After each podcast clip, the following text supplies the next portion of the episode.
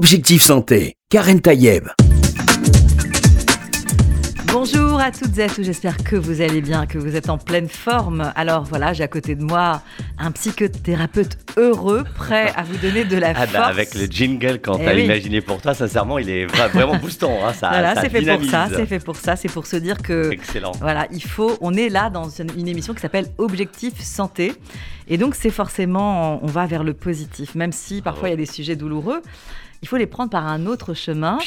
Et euh, certains parlent euh, d'une deuxième épidémie. On a évidemment le Covid actuellement, ça n'a échappé à personne, mais c'est plutôt une épidémie dans l'épidémie.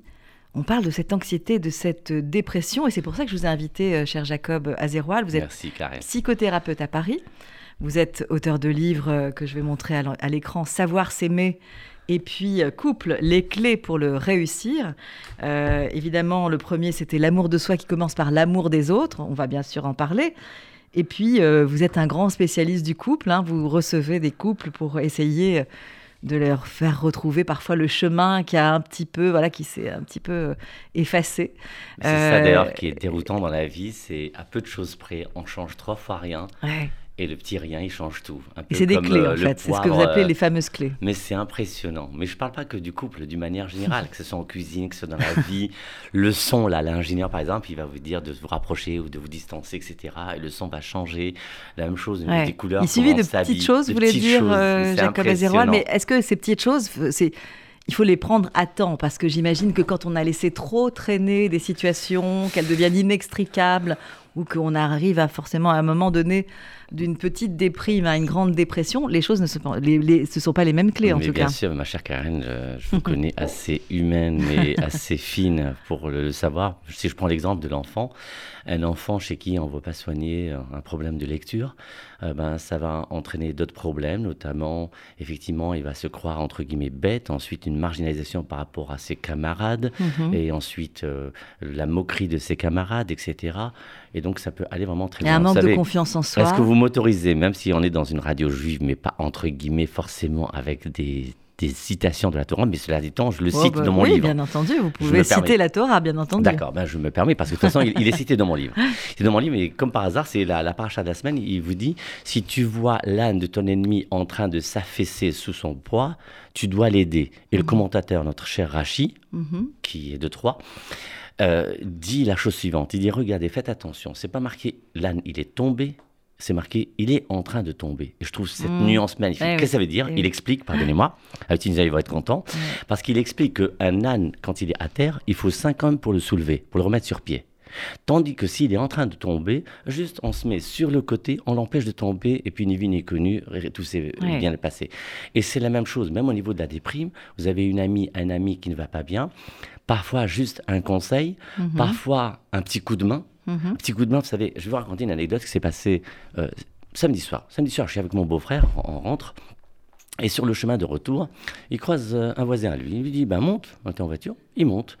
Et il le dépose, mais il ne le dépose pas chez lui, il le dépose euh, devant la maison de mon beau-frère. Mhm, mhm. Et euh, le garçon, en descendant, il dit merci. Moi, je lui dis merci, mais je lui dis, c'est extraordinaire. Des fois, on peut faire du bien Mhm. qui nous a rien coûté. Ça Ouais. nous a rien coûté. Et c'est vrai que des fois, je sais pas moi, quelqu'un qui a un problème de, euh, de, de travail, quelqu'un qui a un- qui connaît pas de, de monde, etc. On va lui présenter, on va lui dire un petit mot doux, un petit conseil, etc. Ben voilà. Et donc et vous, ça m'a vraiment interpellé quand on m'avait dit, on va parler des, des gens âgés et des enfants, Mhm. parce que je sais pas si vous l'avez fait exprès. Mais c'est impressionnant comment les enfants et les gens âgés, ils ont énormément de points euh, communs. Ouais. Euh, C'est pour ça cette- qu'on essaye souvent de faire ces relations intergénérationnelles, parce qu'on sait très bien qu'il y, a- il y a forcément du positif là-dedans. Mais c'est un cycle, c'est-à-dire Mhm. que fait l'enfant, il est enfant, ensuite il grandit, Mhm. et en grandissant vers la, pardonnez-moi, la fin de sa vie, aussi longue que possible Mhm. euh, soit-elle, euh, eh ben, il revient vers l'enfant, c'est-à-dire il redevient à la fois besoin d'aide, Mhm. à la fois très sensible, parce que les enfants, comme les gens âgés, sont très sensibles, pour ne pas dire hypersensibles, pour ne pas dire susceptibles. Et donc tout est hypertrophié, tout est interprété à leur Mhm. manière, etc. Et puis, et surtout, même si les adultes ont besoin d'amour, mais les enfants et, et les gens âgés ont particulièrement plus besoin Ouais. d'amour. D'amour ou d'attention, on pourrait appeler, appeler ça l'attention. Absolument. Je vais raconter une anecdote qui est une anecdote euh, vraiment authentique. À un moment et pendant longtemps, j'avais vraiment ce qu'on appelle le fameux, c'était pas un Chesterfield, mais c'était un fameux canapé du, du psy, c'est-à-dire un, un vi- un- un- un vieux canapé avec un cuir très très très vieilli. Ouais. Et le pauvre, à un moment, vraiment, était vraiment très très vieux. Et je me rappelle que pour le rafraîchir, je mettais de temps en temps du lait pour le rafraîchir. Ah oui. Et quand je mettais du lait, il, il buvait, le cuir Mhm. buvait. Donc après, je l'ai remplacé par un nouveau cuir, euh, par un nouveau canapé cuir. Et quand j'ai voulu, euh, pour entretenir, mettre du lait, en fait, le lait ne veut pas pénétrer. Parce qu'en fait, il n'en a pas besoin. Ouais. Et c'est là que j'ai compris l'idée qu'en fait, ben, il y a le besoin. Ouais, un ça. enfant a un besoin. Les adultes ne, ne comprennent pas cette idée de... C'est comme un enfant, il a besoin d'un goûter. Un adulte, il n'a pas besoin d'un goûter, même si moi, je suis un pas particulier. Moi, j'ai besoin d'une petite pause d'addisateur, un petit chocolat. Non, mais même dans, dans tout, en, en nutrition, c'est vrai que la pause de, de, de 17 heures, elle est importante. Voilà, Il faut redémarrer la journée. exactement. Mais là, on, on va après bien sûr revenir à, à- à vos livres, mais euh, c'est vrai que ce, ce sujet particulier du Covid et de cette épidémie dans l'épidémie, euh, d'abord, c'est vrai que c'est à force de, de cette succession de confinements, de, de mise en quarantaine, d'isolement, euh, de traçage, euh, de, de distanciation sociale, de masques qui empêchent de voir le visage de l'autre.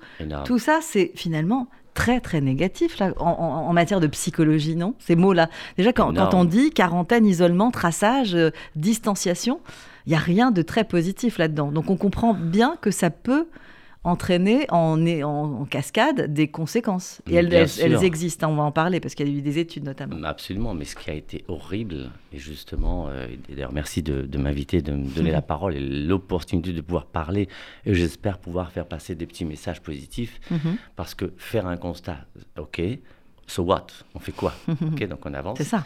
Mais l'aspect psychologique, malheureusement, si vous avez fait attention, n'a été pris en compte que très tardivement. Ouais. Et il y avait moi- l'urgence, en fait. Il y avait l'urgence de sauver peut-être des vies au début. Mais bon. Oui, mais malheureusement, les gens ne comprennent pas. Il y a, euh, vous savez, c'est comme, y a beaucoup de fois qu'on se trompe sur l'objectif. Par exemple, humblement, dans, euh, moi j'ai fait pas mal de, pardonnez-moi, humblement de, de diplômes, et dans un, euh, un des diplômes où j'avais une thèse, euh, c'était sur la relation soignant-soigné, et j'avais expliqué qu'en fait, on s'occupe beaucoup du patient, du malade, Mhm. mais ce qu'on oublie, c'est de s'occuper du compagnon ou de la compagne du Ouais. malade Qui sont les, les- les victimes collatérales. collatéral. Et donc, Collatérales. effectivement, cette idée du collatéral, de ce qu'il y a Mhm. à côté. Ouais. Et dans le Covid, effectivement, on a perdu de vue cette histoire du, co- du collatéral. Et avec tout le respect que je leur dois, si jamais je leur dois, les politiques, malheureusement, sont comme malheureusement certaines personnes, ils sont derrière un bureau, ils, ils n'ont pas du tout le- la connaissance du terrain. Mhm. Et d'ailleurs, comme certains médecins qui donnent des conseils euh, qui sont ou pas réalistes ou pas réalisables. Donc il faut avoir la connaissance du terrain. C'est Ouais. comme je vous donne un, un conseil parmi tant d'autres. Euh, la débilité mentale, euh, de, si vous vous rappelez, euh, quand il y avait une queue devant le Monoprix, en plein hiver, il faisait Mhm. un froid de canard, donc on évitait que les gens tombent malades à l'intérieur, mais le problème c'est qu'en leur faisant faire la queue, déjà, Mhm, ils étaient agglutinés les uns contre les autres, et surtout, il y avait des queues qui duraient jusqu'à Ouais. une heure, une heure et quart. Ouais. Donc une heure et quart sous le froid, c'est là qu'on tombe malade. Donc il y a des fois qu'il faut être pratique, technique. Ouais. Donc pour revenir à, à l'idée du, du psychologique, c'est quand même d'imaginer que euh, l'impact qu'a pu avoir, mais de manière quasi pérenne, cette histoire notamment de la crainte de la pénurie, notamment la pénurie alimentaire. C'est vrai début, Et les gens, ils un- étaient, euh, tout était dévasté. Je ne sais pas si vous vous rappelez. Mhm. Euh, même chose. Ça, ça décrit quoi, vous, en tant que psychothérapeute, ça, cette, ne, ne revenez cette- pas au papier, peur papier hygiénique. Cette, cette peur, oui, le papier hygiénique, les, les, le pa- Les les, pâtes. les- les pâtes, euh, euh, évidemment, tout, ces- tout ce qui est de première nécessité. Mais ça, ça veut dire quoi finalement? Tout le monde ne l'a pas fait, mais il y a eu un, il y a eu un élan Tout le comme monde si, ne l'a pas euh, fait, excusez-moi. euh, oui, comme si en fait il y avait une guerre mondiale. Donc, en mais fait- parce que, je vous rappelle, Mhm. qu'en pénurie réelle, il y avait l'histoire des masques. Il n'y avait pas de masques. Oui, c'est vrai. Et même chose aussi, ce qui était très Oui, générateur mais ils ont, c'est- d'anxiété. finalement, cette pénurie réelle qui existait au début avec les masques, elle n'existait pas pour ce qui était du papier toilette ou encore des pâtes. hein. Euh, oui, mais on ne savait pas trop. La Mhm. preuve, c'est que Donc, pour nous, c'était communauté finalement- juive, il y avait Pessah, et on ne savait pas s'il allait y avoir assez de matzot pour tout le Ouais, monde. ouais, ouais. Donc, euh, puisque ça s'était importé pour certains d'Israël, etc. Donc, c'était pas du Mhm. tout, du tout évident. Donc, il y avait cette angoisse. Et le problème aussi, c'est que euh, les enfants sont souvent contaminés par les parents. Je ne cherche pas à culpabiliser les parents, mais malheureusement, c'est un fait. Mhm. Et euh, donc, les parents étaient inquiets. En plus, je passe au- au- de côté aussi les histoires de problèmes de couple du fait du confinement, de se retrouver 24 sur 24, ce, ce Mhm. qu'on n'avait pas l'habitude. Donc pour certains, ça a permis de consolider, parce que ça aussi, il faut le dire, Mhm. que l'épreuve commune sert aussi normalement à consolider les liens. Mais pour revenir donc à l'inquiétude, Idem par rapport à l'acquisition du langage.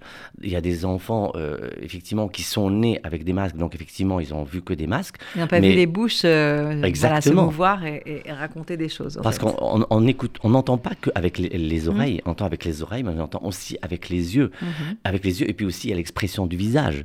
Et mon, mon, euh, mon éditeur euh, m'a dit un jour justement, il m'a dit Jacob, vous trouvez pas que ça robotise les gens, cette histoire de masque Je dis, mais vous avez mille fois raison, parce que qu'est-ce qui rend humain l'humain, hormis son Mhm. comportement? C'est justement l'expression de son visage. Mhm. L'expression du visage, c'est ce qui rend humain, mais c'est aussi ce qui accompagne le discours. Donc, est-ce que tu fais la tête ou est-ce que tu souris? Si on voit pas le sourire, eh ben, on ne sait pas. euh, est-ce ça que peut tu être dis ça inquiétant. au deuxième degré plus, voilà, ça. Évidemment, Ça peut générer une, éminemment. une inquiétude, et notamment chez les enfants qui comprennent pas vraiment le message. euh, Et puis, est même chose, et l'objet de méfiance. L'objet de méfiance, c'est-à-dire que les, en- les enfants, les uns les autres, ils se méfient les uns des autres, Mhm. comme les adultes, malheureusement. Et puis aussi, donc, ou bien eux-mêmes se méfiaient des autres, mais aussi eux-mêmes étaient, ils ont pouvaient peur. être l'objet Et d'être puis ils ont peur de aussi de, tomber malade finalement. On est dans un, dans un environnement un- où on a la peur de tomber malade. Mais il y a une et petite ça, de la ça, ça famille- va, là, ça arrive chez les enfants aussi. Absolument, il y a une petite de la famille, quand on lui a fait le test, euh, euh, Dieu préserve, elle a dit à sa mère, elle a dit, euh, maman, Dieu préserve, je vais mourir. Elle Ouais. dit comme ça. Est-ce que vous imaginez Mais c'est déroutant ce genre d'angoisse. Ça, ça, ça, entraîne vraiment, euh, ça va très loin Absolument. Dans, dans la peur. Et donc, si un enfant arrive à, à dire ça, c'est que c'est profondément cette angoisse Et un impact. qui, est- qui- qui a, qui a- qui a pénétré, en fait. Et il y a aussi une autre angoisse chez les enfants. Souvent, les psychothérapeutes l'ont dit et ont interpellé là-dessus, c'est quand on a dit attention, euh, les enfants ne doivent pas embrasser leurs grands-parents parce qu'ils risquent de les rendre malades. Il y a eu une culpabilisation quelque part les- des enfants. Les enfants peuvent se sentir les vecteurs de ce virus. Absolument. Et idem, et les grands-parents se sentir comme ça marginalisés. Moi, j'ai Ouais. souvent dit que les gens âgés ne meurent pas de maladie, ils Mhm. meurent d'abandon ou de sentiments d'abandon ou de sentiments d'inutilité. Ouais. Or, je vais être dans le paradoxe, mais justement, ben, dans mon livre Savoir s'aimer, mais ça c'est une idée récurrente que je développe parce que je la trouve malheureusement extrêmement vitale, Mhm. il est que j'explique, ben, encore une fois je suis dans une radio juive, mais même quand je ne le suis pas, encore une fois c'est dit dans mon livre, parce que dans mon livre je cite nos textes comme je cite les autres textes, donc euh, C'est voilà. une source d'inspiration importante. Et je, et je rapporte euh, humblement, c'est un commentaire à moi, où j'ai dit, euh, et je- il me semble que vous parlez hébreu, Oui, je comprends en tout Vous cas. comprenez. Est-ce que vous savez ce que c'est le mot néchec Ah non, Le mot neshika c'est un Quand même, bisou. je vais appeler. Ah, ben quand même. Ah, sinon, j'appelle. Absolument. Nishika, ça veut dire bisou. Ouais. Neshek veut dire bisou, baiser, mais veut dire aussi un autre, un autre sens. Mhm. Arme.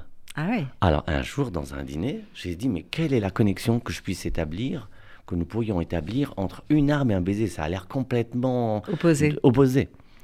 J'ai dit En fait, en tant que psy, ce que je sais, c'est que quelqu'un qui se sent inutile, qui ne se sent pas aimé, qui ne se sent pas important, en cas de difficulté, quelle qu'elle soit, il va se laisser aller, il va se laisser agresser, il va se laisser chuter, il va se Mhm. laisser aller dans sa, dans sa chute et dans son départ. Pardonnez-moi Mhm, d'aller mhm. plus loin.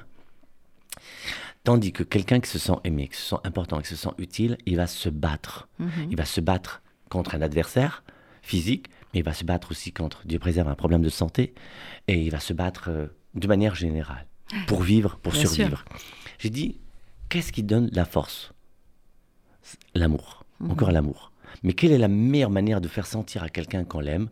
C'est les bisous, c'est le toucher. Mais là, en ce moment, c'est pas très recommandé. C'est ça le problème. J'y viens. Alors, et j'explique en fait, Mm. le mot baiser veut dire arme, parce que la meilleure arme qu'on puisse offrir à quelqu'un qu'on aime, Mhm. c'est un baiser. Et en, tout cas, il y a une chercheuse américaine, Pauline Boss, qui parle de perte ambiguë. Euh, ils disent, par exemple, elle dit, ceux qui n'ont pas pu voir leur mari, leur femme, leurs parents, parce qu'ils étaient hospitalisés, qu'on n'avait pas le droit d'aller les voir, euh, ceux qui étaient en EHPAD, et là encore, c'était impossible. Oh. Euh, on ne pouvait plus voir les amis, il fallait faire des dîners à Mais 6. absolument. Et donc, voilà, si on a plus, Mais bien sûr. plus que 6 amis, c'est compliqué. oh, N'oubliez pas le slogan restez chez vous. oui, restez chez vous, bien sûr. On pouvait plus prendre les proches dans les bras. Euh, et puis voilà, donc c'est et encore, comme vous dites, au début, euh, c'était encore plus terrible parce qu'on on ne savait pas où on allait. Donc il valait mieux euh, se mettre finalement dans une case et, attendre que ça passe.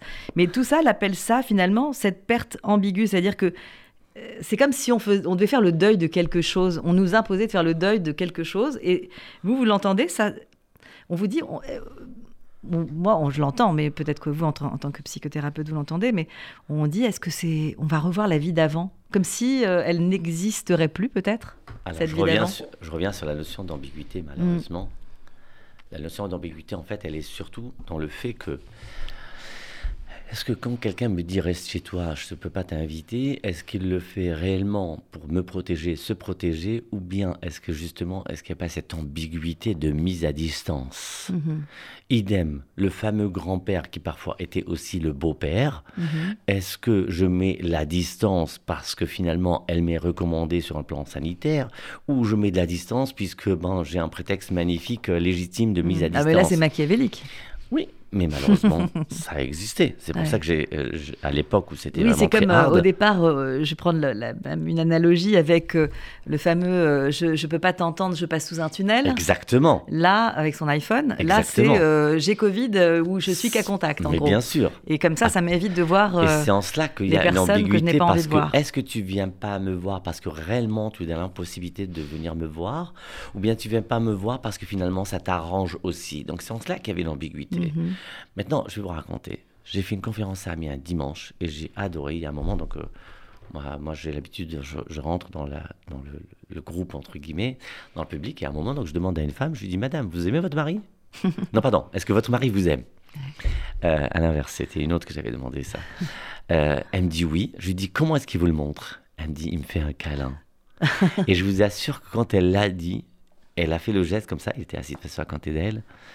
Et elle l'a dit, et j'ai rigolé, je lui ai dit, mais vous le dites, on dirait que c'est un chargeur. Ouais. Un chargeur, c'est-à-dire, vous savez, les, Ça dans les chargeurs, c'est oui, voilà, oui. exactement. Donc, elle- et, et On elle dit la oui. batterie, en fait. Exactement, elle m'a dit ça. Et, et vous pouvez pas imaginer, vous savez, quand quelqu'un veut exprimer qu'il n'est pas aimé, il dit, ou bien, il ne me regarde pas, ou alors il dit, il ne me touche pas, il, elle, ne me touche Mhm. pas. C'est-à-dire que ce qui fait qu'on se sent important, en tout cas exister, se sentir exister justement, c'est le fait d'être regardé et de regarder, et mais aussi d'être touché. Et je reviens d'ailleurs à ça par rapport à l'histoire du masque. Et moi, Mhm. au début, j'avais dit ça.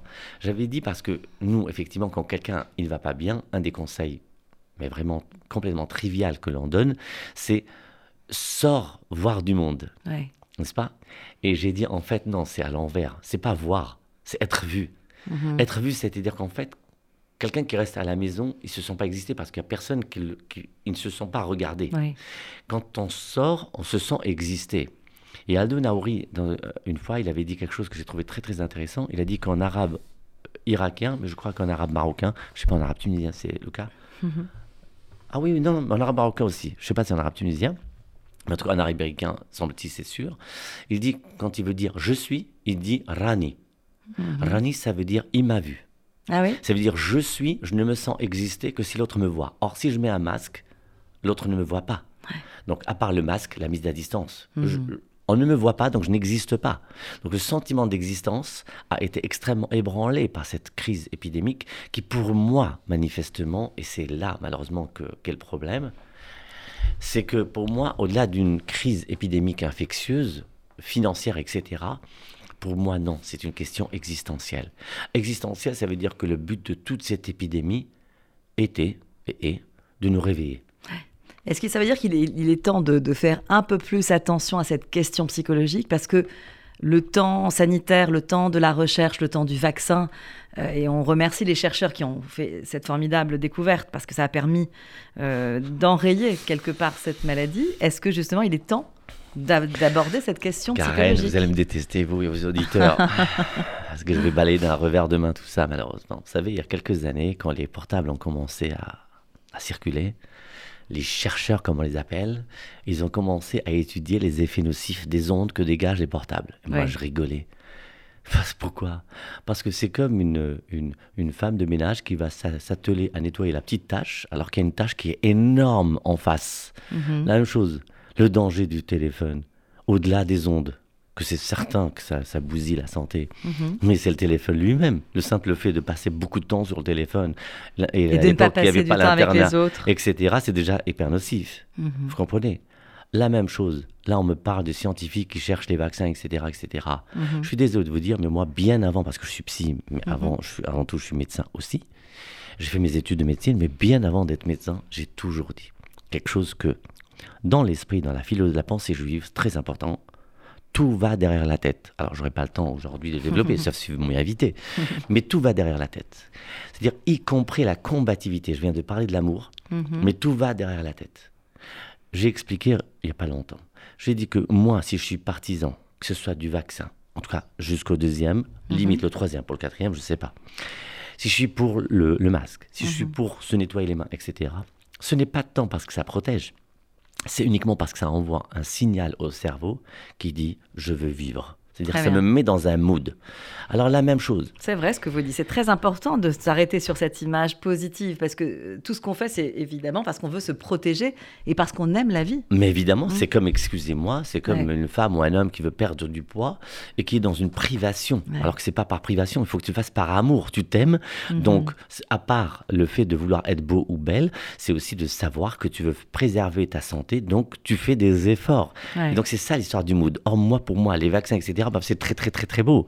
Mais pour moi, ce qui protège le plus l'humain, c'est sa tête.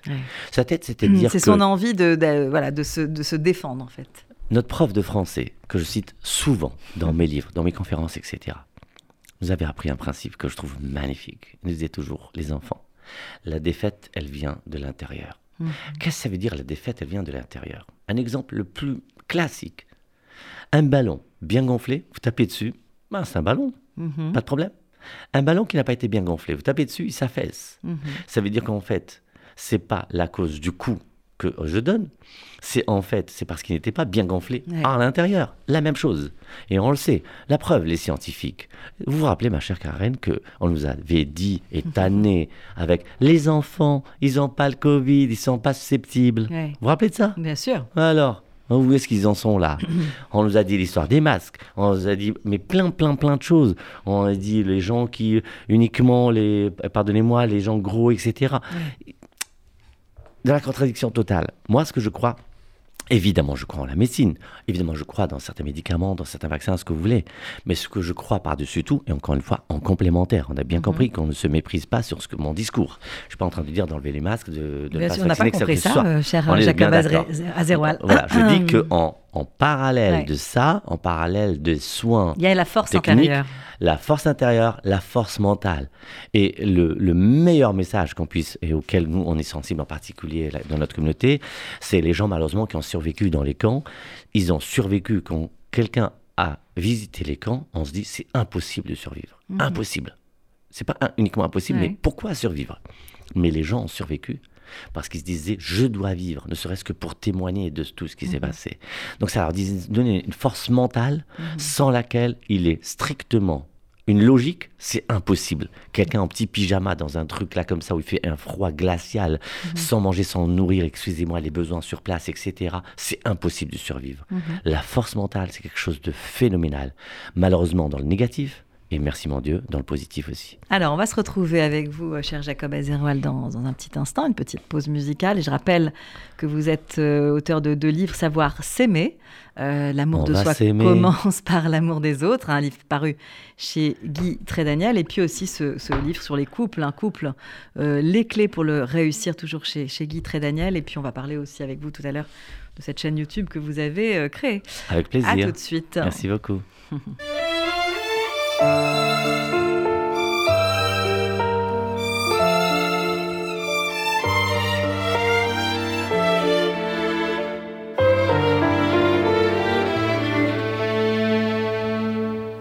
encore, j'avais vingt ans, je caressais le temps et jouais de la vie comme on joue de l'amour.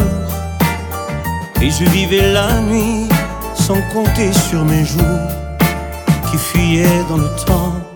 J'ai fait tant de projets qui sont restés en l'air. J'ai fondé tant d'espoirs qui se sont envolés que je reste perdu, ne sachant où aller. Les yeux cherchant le ciel, mais le cœur mis en terre. Hier encore, j'avais 20 ans, en croyant l'arrêter Et pour le retenir, même le devancer, je n'ai fait que courir et me suis essoufflé. Ignorant le passé, conjuguant futur, je précédais de moi toute conversation et donnais mon avis que je voulais le bon pour critiquer le monde avec des involtures. Hier encore, j'avais 20 ans, mais j'ai perdu mon temps à faire des folies qui ne me laissent au fond rien de vraiment précis que quelques rides au front et la peur de l'ennui. Car mes amours sont morts avant Dieu d'exister. Mes amis sont et ne reviendront pas. Par ma faute, j'ai fait le vide autour de moi et j'ai gâché ma vie et mes jeunes années du meilleur et du pire. En jetant le meilleur, j'ai figé mes sourires et j'ai glacé mes pleurs. Où sont-ils à présent?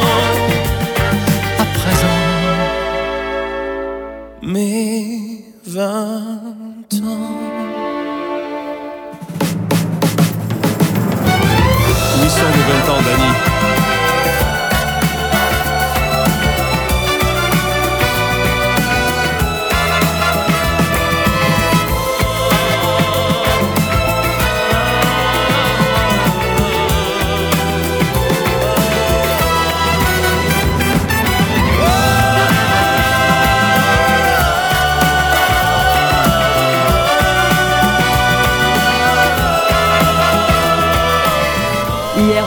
j'avais 20 ans, c'est Danny Briand qui chante Aznavour et c'est évidemment très très beau. Et je voudrais bien rebondir sur, si vous le permettez. Sur Hier encore? Ouais. Allez. Parce que vous et savez, on est le- avec Jacob le- Azérois, le psychothérapeute, qui, qui veut re- rebondir sur chaque mot. En même temps, c'est normal quand on est psy. hein. Oui, mais surtout quand on tient à donner du sens euh, aux choses, notamment même aux paroles de chansons. Ouais. C'est-à-dire qu'en fait, hier encore, j'avais 20 ans. Donc, ou bien, effectivement, quand on prend de l'âge, Mm. on ne vit plus qu'avec des souvenirs. Donc, Ouais. euh, hier encore, ah, tu te rappelles la Tunisie, tu te rappelles le Maroc, ah, tu quand tu étais jeune, tu te rappelles à l'école, etc. Et donc, on perd sa, sa vie présente Ouais. euh, en se tournant sur le passé. Ou alors, on comprend qu'en fait, de même que dans la relation de couple, c'est un amour qui se décline différemment. C'est-à-dire que quand on avait 18 ans, quand on s'est aimé, on s'aimait d'une certaine manière, passionnelle, etc., etc. Euh, eh ben, après, on l'aime, mais d'une manière, et on s'aime de manière différente. Mais même l'amour de soi et même la vie, eh ben, il y a des plaisirs, effectivement. Effectivement, quand on avait 20 ans, ben, il y avait certains plaisirs. Mais quand on a un peu plus, on va dire, n'est-ce pas Mhm. Eh ben, on a d'autres plaisirs. Ouais. Donc, au lieu de se contenter d'être uniquement dans une euh, voilà biographie euh, et être toujours tourné dans son passé, dans, la, nostalgie, ouais. euh, on peut aussi s'ancrer dans le présent. Ben, Ouais. c'est pas les mêmes plaisirs, mais il y a d'autres plaisirs. Heureusement. Donc voilà. Et ben voilà. Donc euh, Heureusement, et demain est, est plein de et donc moi, promesses. voilà. Et donc moi, je chanterai aujourd'hui encore. Ouais, et voilà, et c'est ça. Et en fait, il y a aussi, euh, moi je me rappelle d'une conférence de Marc Alain Waknin qui m'avait beaucoup euh, interpellée, où on dit, quand on dit je suis, notamment en hébreu, c'est, euh, il y a le, le- à partir du moment où on dit je suis, déjà, euh, on est quelqu'un d'autre. À, un moment où j'ai fini ma phrase, parce que d'abord il y a un turnover des cellules, hein, et on est déjà différent forcément. Et, et- et donc c'est important de se dire, voilà, le temps passe, mais on est, on est la même personne tout en étant différent, puis avec d'autres Bravo. d'autres choses à vivre, et heureusement d'ailleurs. Mais euh, revenons à notre sujet, puisque je vous avais invité aussi pour, euh, pour parler de ça. Euh, évidemment, on a ce contexte Covid qui est encore là, qui plane sur, euh, au-dessus de nous. Et il y, a- il y a eu des études, une étude notamment qui est parue à Singapour et qui montre qu'il y a vraiment un, un lien de cause à effet entre cette, cette pandémie et puis cette deuxième pandémie euh, qui, est un peu en, corollaire, en, en conséquence, la- la- l'anxiété, la, dépression. Est-ce que c'est On, lit par exemple qu'il y a notamment un impact considérable sur le bien-être mental, sur l'insomnie? On dort moins bien depuis euh, qu'on a ce, Covid au-dessus de nos têtes. Et ça va jusqu'à des détresses psychologiques, de l'anxiété, de la dépression même. Euh, est-ce qu'on peut justement enrayer ce phénomène? Qu'est-ce que vous conseillez, vous, comme psychothérapeute, quand bah, aux gens qui sont déstabilisés profondément par, par, par ce Covid Alors déjà, il faut savoir que l'anxiété, on a parlé de l'effet psychologique, mais aussi un aspect technique générateur d'angoisse, qui est par mhm. exemple le port du masque. Il faut savoir que par exemple, quelqu'un qui est angoissé respire mal. Quelqu'un qui est angoissé respire. Il respire mal. Il a mhm. une respiration qui est courte. Déjà, le fait d'être angoissé, il a une mauvaise respiration. Mais l'inverse aussi. Quelqu'un qui respire mal génère de l'angoisse. Or, le masque fait qu'on respire mal. Mhm. Donc ça génère de l'angoisse. D'accord?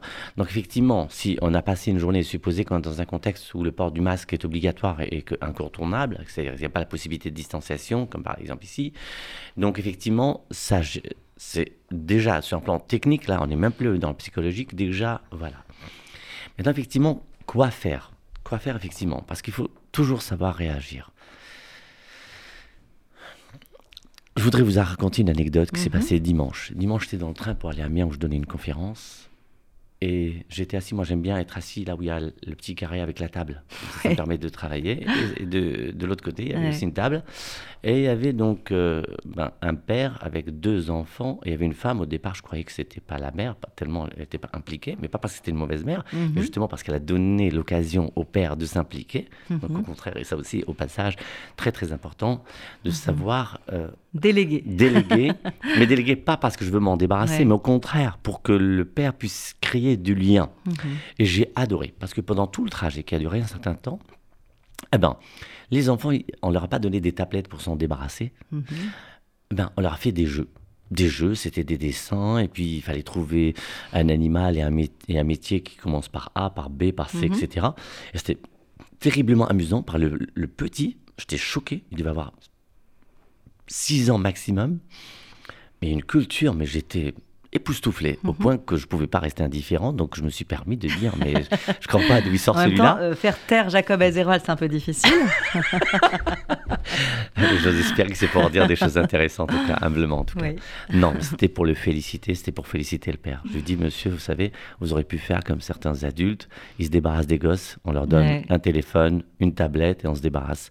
Et je lui ai rappelé d'ailleurs, je lui ai dit, vous savez, humblement, euh, j'ai un livre sur l'éducation et, un de mes amis qui l'avait lu pour m'apporter sa critique, ses mhm. suggestions, comme j'aime les, recevoir, il m'a dit Jacob, tu as déjà fait attention que les tablettes, ça s'appelle des consoles. Je lui dis comme si les parents consolaient les enfants de ne pas pouvoir s'en occuper en leur donnant des consoles. et donc, euh, Effectivement, le, mot est, très psychanalytique. Voilà, et donc et pourquoi donc je parle de ça? Tout simplement parce que eh ben, ils portaient des masques, ok, parce qu'effectivement on est dans un train, dans un lieu fermé, mais c'était une manière d'aimer. D'aimer, c'est de consacrer du temps. Mhm. Ok, il y a des choses qu'on peut plus faire, il y a des voyages qu'on peut plus faire, il y a des choses qu'on peut plus faire, etc. Mais il y a des choses qu'on peut faire. Mhm. Et ça, moi je trouve que le Covid, pour ceux qui ont su, encore une fois, tirer les leçons, a été quelque chose peut-être de cher payé, mhm. très cher payé, mais si on a tiré des leçons, eh ben, ça valait le coup. Exemple, il y a des gens qui se sont remis ou mis à cuisiner. Ils n'ont mhm. jamais cuisiné de leur vie. Ils sont appris à cuisiner. Même chose, les jeux de société, on a ressorti le fameux Monopoly.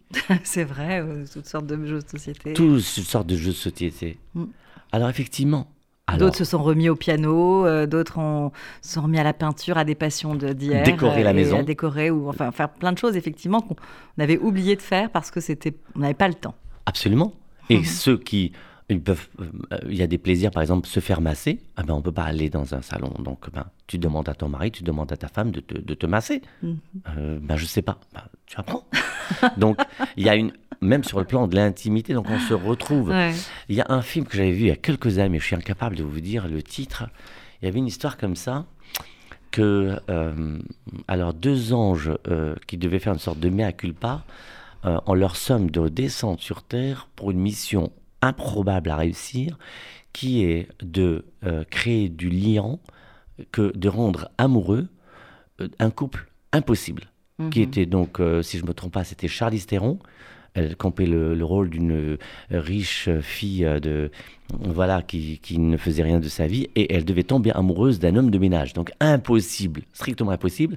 Et en fait, donc ces deux anges vont tout faire pour les rendre amoureux impossible jusqu'au point où ils vont sortir le joker. Ils vont les mettre dans une situation difficile, une épreuve commune. Et ça, ça va créer du lien. Donc c'est la même histoire. Ouais. En fait, pour rassurer les autres et Mhm. pour se rassurer, il faut juste comprendre que peut-être pas la génération d'avant, peut-être pas deux générations avant, mais si on remonte juste à trois ou quatre générations, il faut savoir que eux vivaient des époques d'insécurité et d'incertitude largement pires Ouais, que la y nôtre. compris sanitaire, bien entendu. Sanitaire, il y avait des épidémies, euh, de choléra, de tout ce que vous voulez. Et idem sur un plan même de sécuritaire, puisque les barbares, les Cosaques Mhm. pouvaient, euh, le, le pays voisin pouvait à tout moment euh, envahir, euh, etc. Donc il y avait Les une progrès de la médecine aussi ont La fait famine. des bons énormes. Je, la, Bien la- sûr. la semaine dernière, on faisait une émission sur le- la première injection d'insuline. C'était il y a 100 ans, donc il y a à peine 100 ans, mais avant, Voilà. les enfants, les adolescents en mouraient euh, dans, les, dans les mois qui, qui suivaient le diagnostic. Absolument. Mm. Il y a plein plein de choses. Et même chose, et la famine. La famine, aujourd'hui, on, Mm. on, a les capacités de stockage. Mais avant, il n'y avait pas la notion de stockage. Donc, euh, quand il y avait une mauvaise récolte, eh ben, il y avait une famine qui était euh, voilà, euh, systématique, automatique. Mhm. Donc, l'insécurité, nos ancêtres, entre guillemets, Ils l'ont connue. Ils l'ont connue. Ouais. Donc, il faut.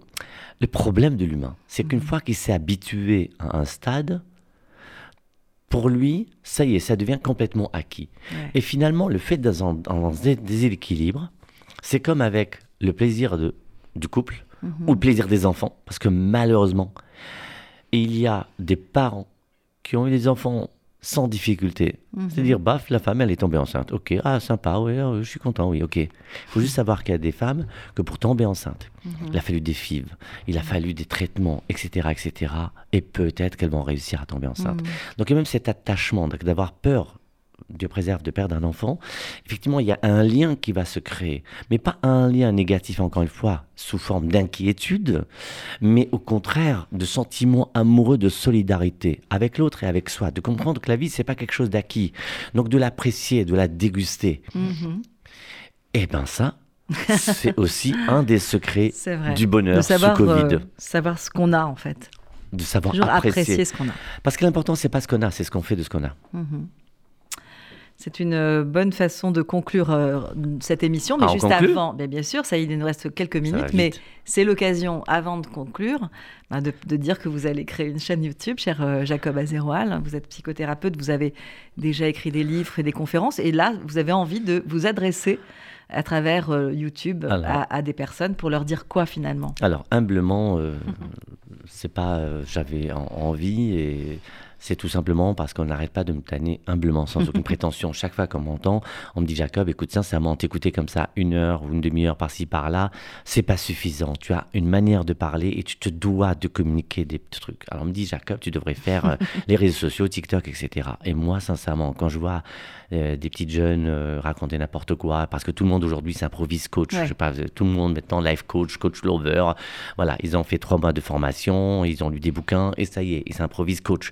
Donc moi, humblement, sans aucune prétention, me mettre entre guillemets dans les mêmes réseaux qu'eux, je trouve qu'il y a une sorte de décalage. Ça veut dire que j'ai le même discours. Or, moi, je m'assois sur une expérience professionnelle. Ça fait des années que je travaille. Donc, je soigne et des dépressions, et des couples, et des enfants à aller mieux. Et merci Mhm. mon Dieu, avec des résultats qui sont là. Merci Mhm. mon Dieu, humblement. Mhm. Donc, c'est ça que je veux partager. Pour moi, ne pas partager, c'est non-assistance à personne en danger. Parce que, comme je vous le disais au début, ne croyez surtout pas. C'est pas forcément des conseils waouh. Mais c'est comme en cuisine. Mhm. Entre cuisiner à feu doux ou feu fort, c'est un petit conseil de rien du tout. Et Mhm. pourtant, le petit peut qui Qui peut change entraîner un le déclic. tout. Voilà. Et donc, mes messages, donc pour le moment, sur ma chaîne YouTube, il y a surtout déjà toutes mes interviews qui ont été sous forme de vidéos. Et euh, je- notamment, il y aura celle ici, bien sûr.